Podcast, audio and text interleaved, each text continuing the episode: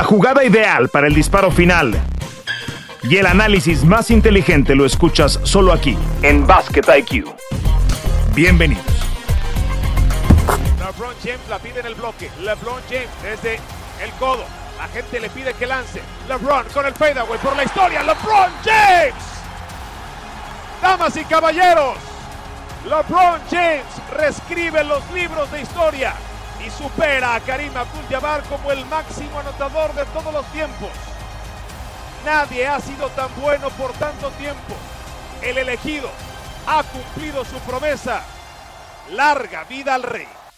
38.390 puntos después de que LeBron llegara a la NBA en 2003, ha roto la marca de todos los tiempos de puntos en la mejor liga de básquetbol del planeta. Lo hizo en la derrota de los Lakers contra Oklahoma City.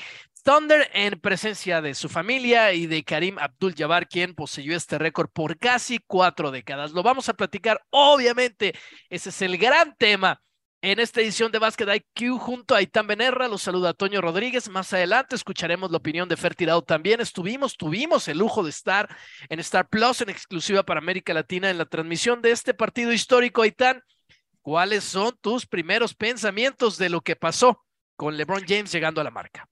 Hola, Toño. Hola, amigos. Pues muy contento, Toño. Tú sabes que yo admiro mucho a LeBron. Me da mucho gusto que consiga este récord numérico que creo que en el debate al que llegaremos no cambian las cosas, pero sí me parece que es una muestra más o un detalle más que tenemos que apreciar para entenderlo de lo que hemos sido testigos. Creo que todavía como lo vemos prácticamente todas las noches durante una temporada, no dimensionamos de lo que estamos siendo testigos al ver la carrera de LeBron James.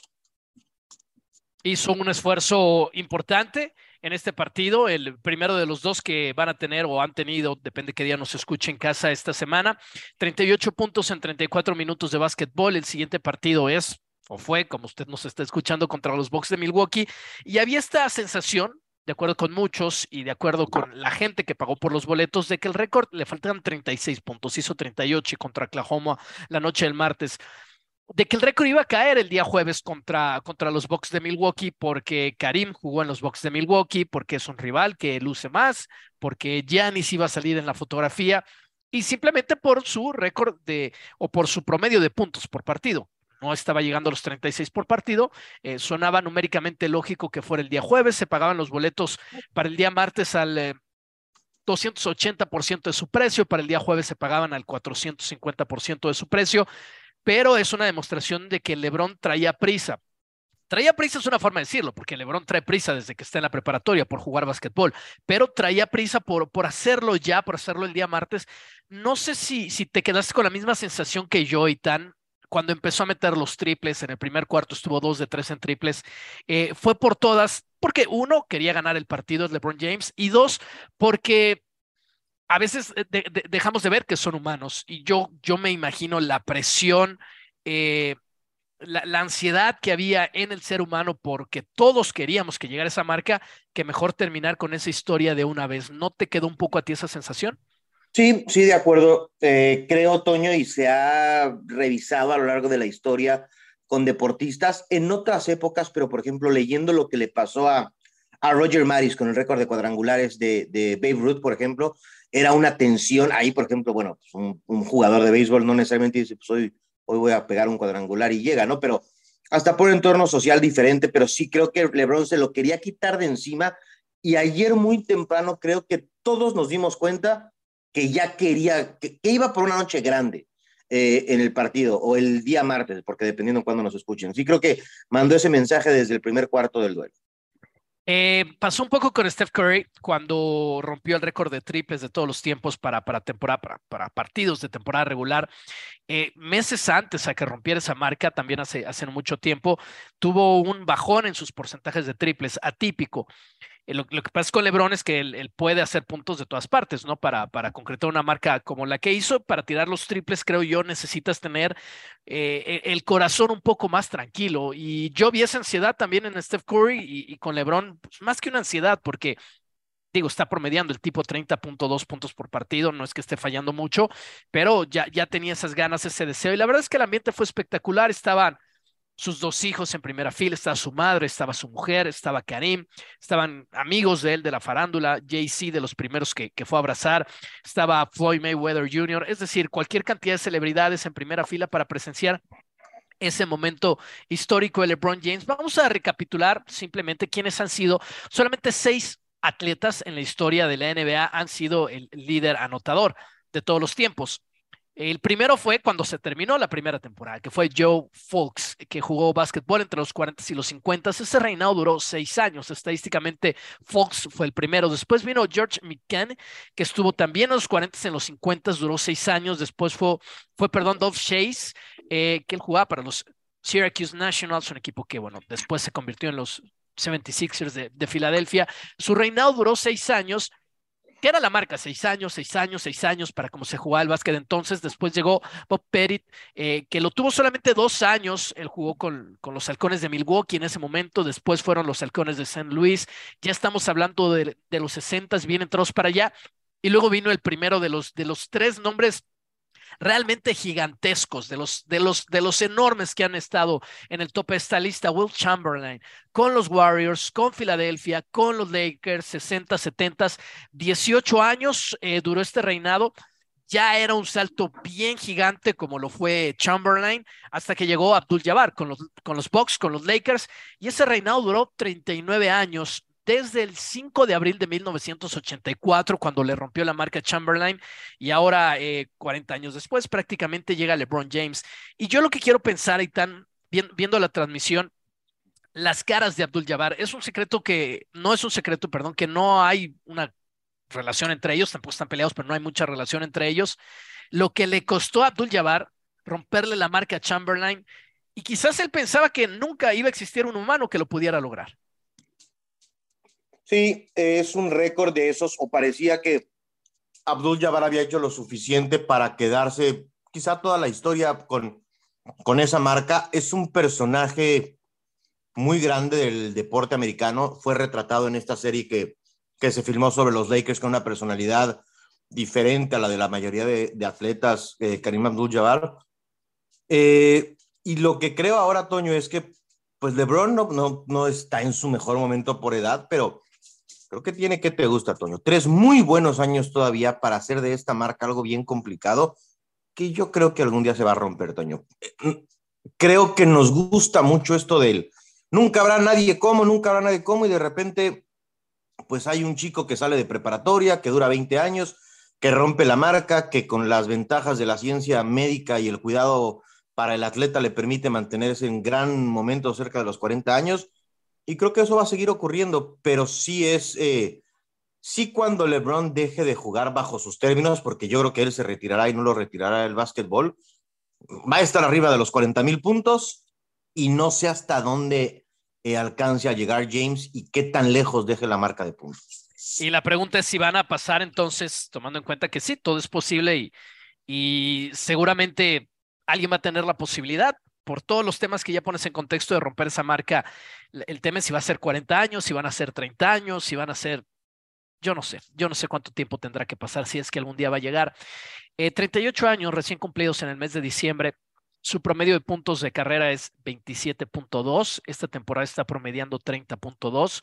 Desde que tiene 38 años, esos son 17 partidos. Si no estoy equivocado, está promediando por arriba de los 33 puntos el señor sigue dominando. Pasa que está en un equipo terriblemente mal construido, en lo cual él tiene mucha responsabilidad, porque tampoco es un secreto que él palomea los nombres que, que han llegado, que no han llegado a los Lakers. Es el caso de Russell Westbrook y la construcción de ese plantel que ha sido muy discutida eh, en este podcast. Pero el caso es que él sigue dominando. Si estuviera en otro equipo, quizás, quizás pudiera pelear todavía esta temporada por un anillo, por un anillo de campeón. Vamos a hablar de algunas de, de las cosas que, que más, pues que, ponen más en perspectiva lo que es la carrera de LeBron James en cuanto a puntos producidos. Eh, la carrera de LeBron James, como la de Michael Jordan, como la de Bird, como la de Magic, como la de Kobe, como la de todos estos grandes nombres que marcan la línea del tiempo de la NBA, son la evolución misma del básquetbol. Cuando él jugó su primera temporada en los Caps, ni siquiera su primera temporada, su primera época en los Caps, tiraba menos de, del 10, el 16% de sus tiros para abajo eran triples, ¿no? En cuanto a cuántos tiros, en cuántos tiros hacía de cada distancia. Y ahora son más del 25%. No es LeBron James, es la evolución del básquetbol. Eh, por ejemplo, Abdul Jabbar, que tuvo la marca antes, solamente tiró o encestó un triple en toda su carrera, intentó 18 y solamente metió uno.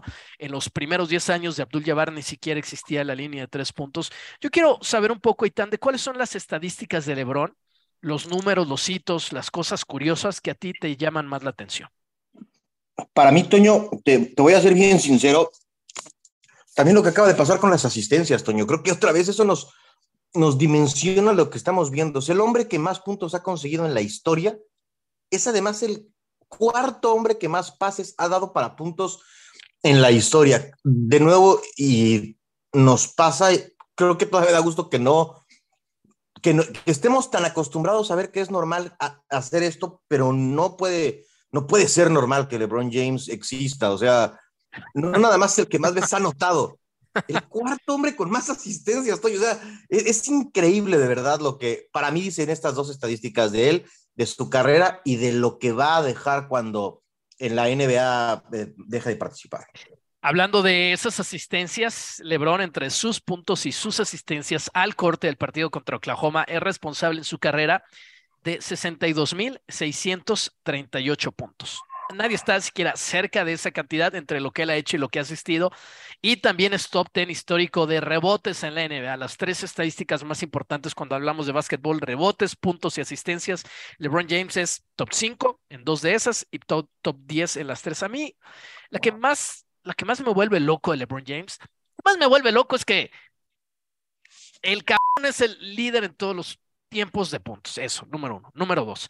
Eh, hay solamente tres jugadores en la historia que tienen más partidos de 50 puntos que de un solo dígito anotador. LeBron tiene 14 partidos de más de 50 puntos.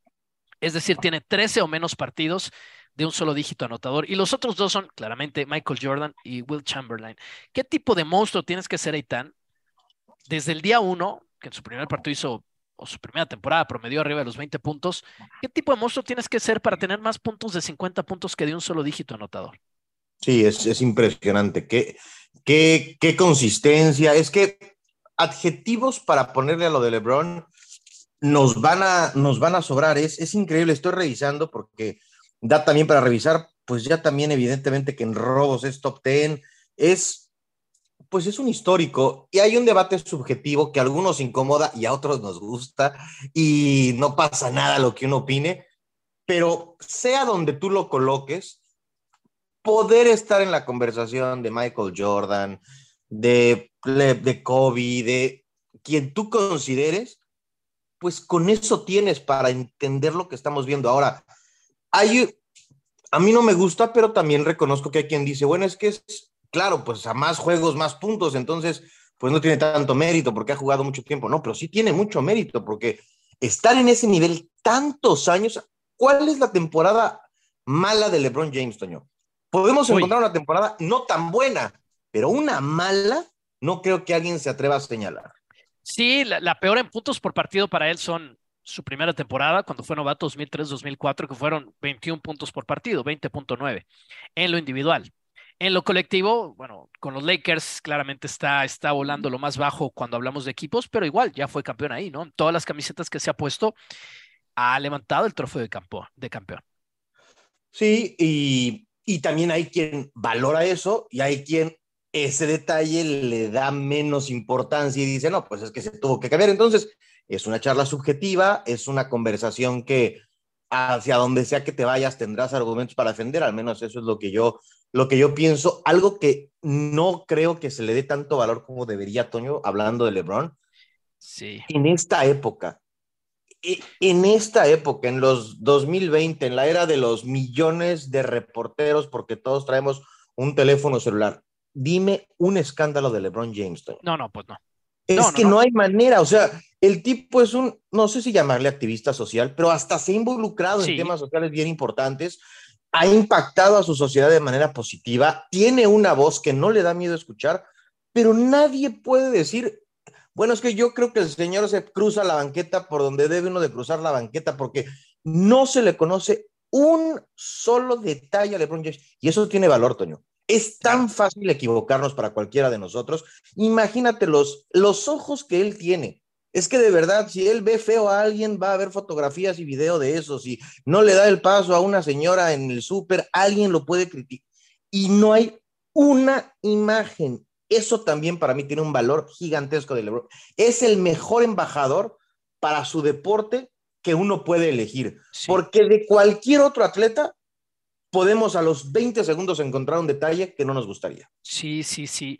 Eh, a ver, al presidente anterior de Estados Unidos siempre, siempre lo estuvo criticando. Eh, eh, y, yo creo más allá de una postura política, cuál sea su postura política, yo creo que es bien valioso que este tipo de atletas tengan una postura política. Eh, Mohamed Ali fue el mejor ejemplo en su momento, ¿no? Estamos muy lejos de sociedades perfectas y son este tipo de personas las que pues tienen la vitrina para poner el ejemplo y todos tenemos que tener posturas en cuanto a política, en cuanto a medio ambiente, en cuanto a economía, no solamente son atletas, deben de exigirse ser más allá de atletas y LeBron James es el primero que tiene este lema, ¿no? More than athlete, él lo ha sostenido toda su carrera. Michael Jordan se compró un equipo de básquetbol, LeBron James puso una escuela en su comunidad. Digo, no es que Michael Jordan no haya hecho un montón de cosas a través de su fundación, por supuesto que sí. Millones y millones de dólares han salido del presupuesto de Michael Jordan para un montón de causas. LeBron James es más público en ese sentido y yo creo que eso es algo bueno. Vamos a cerrar este bloque, vamos a escuchar a continuación la opinión de Fer Tirado. Solamente quiero, eh, pues, dejar, dejar esto muy claro, y tan de si es el mejor o no de la historia, lo platicamos cuando se retire. Sí, cuando, cuando sea, ahora sí que cuando quieran o cuando queramos platicarlo, Toño, pero disfrutemos, de verdad disfrutemos, porque hemos tenido la suerte de poder ver toda la carrera, o si no la mayoría de la carrera, si es que ustedes están, están jóvenes, de un fenómeno del baloncesto. Per, te escuchamos para cerrar este bloque y tras la pausa en Basket IQ, nos vamos a ir un poquito más cortos, pero vamos a hablar del ex compañero de Lebron, y ahora que ahora viste sombrero y botas vaqueras. Kyrie Irving en los Maps. Fer, te escuchamos. Saludos a todos en Basket IQ. Es una pregunta recurrente en las últimas fechas, pero era algo que esperábamos fuese a ocurrir. Sin embargo, me parece no es justo decir que por ser el mejor anotador, LeBron James es el mejor jugador de todos los tiempos. ¿Es el más completo? Sí. El mejor no. El mejor seguirá siendo Michael Jordan. Lo que sí es que marca un antes y un después en durabilidad jugar 20 años al más alto nivel. Solamente en cuatro temporadas, a lo largo de estos 20 años, LeBron James no ha tirado por arriba del 500 de porcentaje. Ha ido escalando sus números a pesar de la edad. Uno revisa las últimas cinco temporadas de Karim Abdul-Jabbar. En la última termina metiendo 10 puntos por juego. LeBron James en esta campaña está promediando por arriba de 30. Eso habla de, lo exquisito del cuidado físico de un hombre que invierte más de 2 millones de dólares al año eh, en el cuidado y en la regeneración de su cuerpo pegado a una disciplina como pocos en la historia. Cuando uno revisa los nombres de los mejores anotadores en ese listado, Karl Malone eh, en la segunda posición hasta que LeBron James lo rebasa. Por supuesto, Kobe Bryant y Michael Jordan jugaron por mucho tiempo, pero ni siquiera olfatearon la durabilidad de King James y mucho menos la de Karim Abdul-Jabbar, un récord que data desde la temporada 1989 en una posición en la que LeBron enfrentó a distintos marcadores con un Karim Abdul-Jabbar que en su momento físicamente dominaba la competencia, lo venía haciendo desde el colegial, me parece que lo de LeBron es aún más meritorio en ese sentido. ¿Quién le sigue como basquetbolista en activo? Es Kevin Durant. Durant se va a acercar a la durabilidad de LeBron jugando hasta los 40 años. Francamente lo dudo mucho. En las primeras ocho temporadas LeBron James solamente se perdió 71 partidos. El resto ha sido distinto. Es cierto, el padre de tiempo sigue invicto, pero si alguien lo ha retado es LeBron James. Pasará la historia como el más completo y el de mayor durabilidad, pero no, no es el mejor basquetbolista de la historia. Esto es Basket IQ. Regresamos. Hay una estadística en la NBA que se llama tasa de uso. De hecho, no es una estadística de básquetbol, tengo entendido que es una estadística de, finanzas. Eh, en el básquetbol, lo que quiere decir la tasa de uso para un jugador es cuántos, cuántas jugadas, cuántas posesiones de un equipo terminan en las manos de un jugador en específico. Y terminan, quiero decir que ese jugador o hizo el tiro, o regaló el balón, o perdió el balón, hizo una violación, o dio una asistencia para canasta. En esta temporada, el número dos en tasa de uso es una estadística que se mide en porcentaje de toda la liga, es Luka Doncic. lo que quiere decir que el 38% de los balones ofensivamente que corren los maps terminan en las manos de Luka Doncic, 38%, solamente superado por un par de décimas por Joel Embiid. El jugador número 18 en esa lista con un 30% es de toda la liga Kyrie Irving. Lo que quiere decir que dos de las dos, dos terceras partes de todos los balones que tengan los maps van a estar en las manos de estos dos jugadores. Yo no veo un escenario en el que eso funcione a largo plazo, a menos que uno de los dos, y tiene que ser Kyrie y Tan, eh, acepte ir a la segunda unidad. Y por lo que los antecedentes nos dicen, Toño, eso no va a pasar, ¿verdad? O sea, ahora, si tú me dices el mismo argumento, sin ponerle nombre, te diría, híjole, está complicado, eh, pero sabiendo yo de quién se trata, eh, Estoy muy sorprendido de lo que, de que los Maps hayan dado el paso de sumar a Kyrie Irving, que siempre es este talento excepcional, pero también es un problema excepcional. Yo creo que, que no va a terminar bien eso. Sí, a ver, tuvieron momentos altos de básquet con Kevin Durant en los Nets. Cuando los dos estuvieron disponibles, e, el equipo empezó a ganar y tuvo una racha de doble dígito en victorias pusieron la, la, más larga en esta, en esta temporada de una franquicia ganando partidos de manera consecutiva. Kevin Durant obviamente también es un top 20 en, tasa de uso y, bastante, bastante elevado, ¿no? Con un 30%, 31%, 7 puntos porcentuales abajo de lo de Luka Doncic y ahí de la mano con, con, con Kyrie Irving y encontraron la manera de jugar. El tema es que, mm, aunque los dos necesitan mucho el balón en las manos, eh, Doncic lo necesita todavía más al jugar la posición de guardia, porque además pone más asistencias que los dos para sus compañeros, baja más rebotes que los dos. Entonces yo veo que aquí, si ya era eso de alguna forma un problema en los Nets, aquí lo va a hacer más. sí, Toño, pero tú me estás dando solamente argumentos deportivos y me encanta. Está sustentado lo que dices. El tema es que yo, yo con Kyrie sí soy ese papá del y ahora a ver qué hizo.